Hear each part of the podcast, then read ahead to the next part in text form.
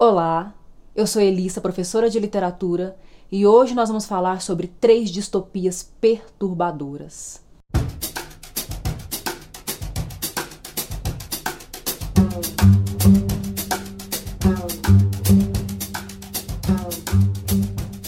Hoje eu volto com uma lista, mas não é uma lista agradável, é uma lista um tanto quanto incômoda, porque nessa lista eu trago três distopias perturbadoras. Ao me referir a essas distopias como perturbadoras, eu sei que eu estou cometendo uma redundância, porque a distopia por si só é realmente angustiante, é incômoda. Mas das distopias que já li, estas três são as mais perturbadoras. A distopia é um gênero literário que contrapõe, que faz uma oposição à utopia. A utopia é um tipo de narrativa que se passa numa sociedade, que se passa num lugar em que tudo funciona às mil maravilhas. Tudo funciona perfeitamente bem, todo mundo é feliz, vive em paz e em harmonia. Entretanto, a distopia, por sua vez, traz também uma configuração social que parece pender muito para uma felicidade, para uma harmonia, para o estar às mil maravilhas, mas na verdade há uma ruptura, há uma dissonância aí em relação ao conceito de utopia. Essa felicidade não é tão feliz assim, essa harmonia é dissonante, há uma contradição aí, e normalmente se desponta um personagem, um herói, um protagonista que consegue enxergar isso muito claramente. É muito corriqueiro também que se observe nas distopias uma configuração social extremamente desigual. As assimetrias, as desigualdades e as injustiças sociais são muito acentuadas. A ideia de liberdade também é muito cerceada. Os personagens não são realmente livres dentro dessa configuração. E sempre há por trás de tudo isso a manifestação de um governo autoritário, de um governo totalitário que tenta controlar a vida das pessoas. E nessa de controlar a vida das pessoas, é claro, obviamente, que o governo vai lançar mão de medidas para dar uma ideia, para construir uma ideia de que está tudo funcionando realmente perfeitamente bem, mas não está funcionando bem. E ai de quem reclamar, porque não existe liberdade, não existe democracia para poder questionar um governo autoritário dentro de uma distopia. Outro dado importante a respeito da distopia é que normalmente essas narrativas se passam no futuro. Alguns exemplos de distopia que posso citar na literatura clássica são Ensaio sobre a Cegueira, A Revolução dos Bichos, Laranja Mecânica, Eu Robô, Nós, a trilogia A Fundação. A distopia é um gênero que tem inclusive se popularizado tanto, tem sido cada vez mais atual, que nós temos atualmente também obras literárias que estão aí vendendo que nem água no mercado, é, e são obras recentes que também se inscrevem nesse gênero literário da distopia. Alguns exemplos: Jogos Vorazes, Maze Runner, é, aquela trilogia Convergente, insurgente divergente, o doador de memórias. Inclusive, se você puxar pela memória aí, você vai até perceber que boa parte desses títulos de livros que mencionei remetem a algum filme que talvez vocês tenham assistido. Isso porque boa, boa parte dessas obras foi adaptada para o cinema, dada a atualidade do gênero distopia. Algumas, inclusive, nem precisaram partir de uma obra literária para se configurar como um gênero narrativo distopia. E eu posso citar como exemplo no cinema Matrix, é, Mad Max, que são obras que estão aí muito atuais, né, estão dialogando profundamente com o momento histórico que estamos vivendo. E nós, leitores, ficamos um pouco incomodados porque parece que é tudo muito possível de acontecer. E é justamente por causa disso que essas distopias que eu trouxe hoje são tão perturbadoras para mim. Porque eu acredito que elas sejam possíveis, plausíveis de acontecer. O terceiro lugar dessa lista é Admirável Mundo Novo de Aldous Huxley, publicado em 1932. Essa obra se passa num futuro, num lugar em que todas as pessoas vivem felizes. No ano de 2540, há a concepção de uma sociedade em que todas as pessoas prezam única e exclusivamente pelo bem-estar. Tudo gira em torno, gira em função de todas as pessoas estarem felizes, das pessoas não viverem em conflitos.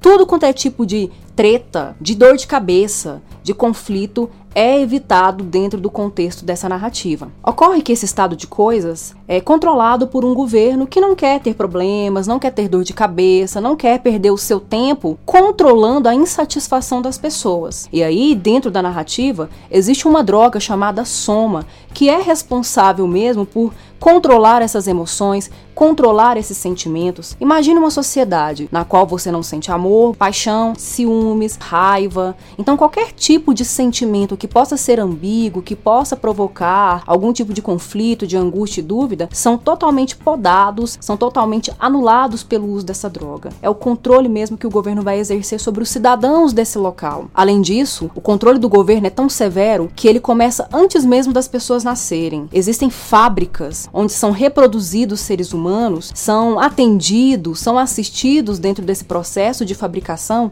de acordo com as classes sociais, com as funções sociais que essas pessoas vão ocupar. Então, obviamente, aquele cidadão, aquele indivíduo que vai ocupar uma classe social mais elevada recebe mais nutrientes, recebe mais oxigênio, enquanto que aquele cidadão que vai exercer funções tipicamente é, maltratadas pela sociedade, né, vistas de maneira marginalizadas, esses cidadãos receberão menos menos nutrientes, acabarão tendo uma formação deficiente, tendo déficit cognitivo, às vezes até déficit físico, mas todos serão felizes. Ninguém vai questionar sua própria condição. Além disso, nessa sociedade, as relações também são controladas. O conceito de família é totalmente subvertido. Afinal de contas, a reprodução humana não acontece mais pelos meios tradicionais, tal como conhecemos, mas acontece mesmo como num processo de, de, de fabricação. É como se estivesse fabricando carros, máquinas máquinas. A obra, inclusive, faz uma referência a Ford, né, uma referência ao Fordismo. E nesse contexto, onde as emoções são controladas, a reprodução totalmente assistida por tecnologia, o processo de aprendizagem é feito por hipnopédia, né? As pessoas elas vão tentando condicionar o seu cérebro enquanto dormem. Inclusive, o comportamento humano é todo condicionado a um controle da, da psique humana, do psicológico, de aspectos psicológicos. Nesse contexto, as relações amorosas, os sentimentos sentimentos de amizade são totalmente desprezados. Porque afinal de contas, quando a gente ama, a gente briga também. A gente tem conflitos. As pessoas nem sempre se entendem o tempo todo 100%. Então, para evitar esse tipo de desentendimento, sentimentos como amor e amizade são totalmente anulados pela ingestão, pelo uso da droga soma. O segundo lugar dessa lista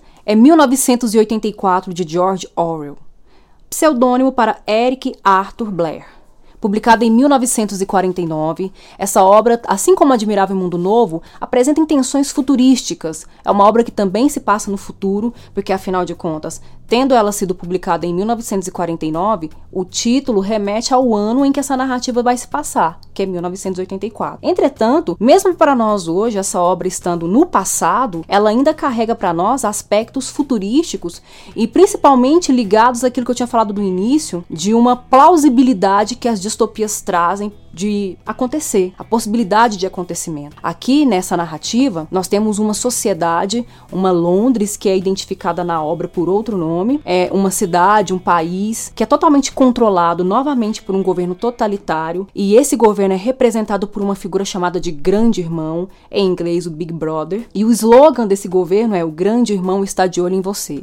Isso realmente, de fato, se concretiza dentro da obra, porque afinal de contas, as ruas, as casas, todos os estabelecimentos, eles são completamente vigiados o tempo todo, constantemente vigiados por teletelas. Teletelas são objetos, são dispositivos dentro da narrativa que têm o poder de captar imagem, têm o poder de captar movimentos, captar o som dos cidadãos, das personagens que estão envolvidas na cena e também tem a capacidade de interagir com essas pessoas, transmitindo programas que sejam do interesse do governo, que tenham interesse mesmo de continuar com esse processo de lavagem cerebral que a obra apresenta. Além de todo esse cenário que já logo de cara se apresenta tão perturbador para nós, eh, nós temos também o protagonista que trabalha num, numa instituição responsável por deturpar e muitas vezes até mesmo apagar anular a história. Notícias históricas, documentos e fatos são covardemente manipulados por membros desse governo totalitário.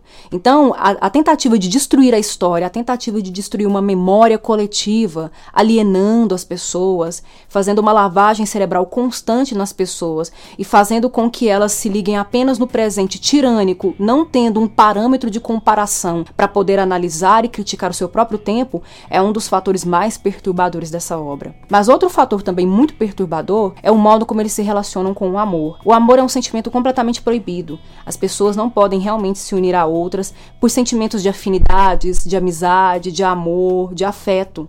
E aí, o grande conflito, ou um dos maiores conflitos que nós temos na obra, é quando o nosso protagonista se apaixona. E aí, quando ele se apaixona, ele enfrenta dificuldades, obstáculos e demônios que são muito piores do que a morte. A primeira obra dessa lista é O Conto da Aya, de Margaret Atwood, publicada em 1985.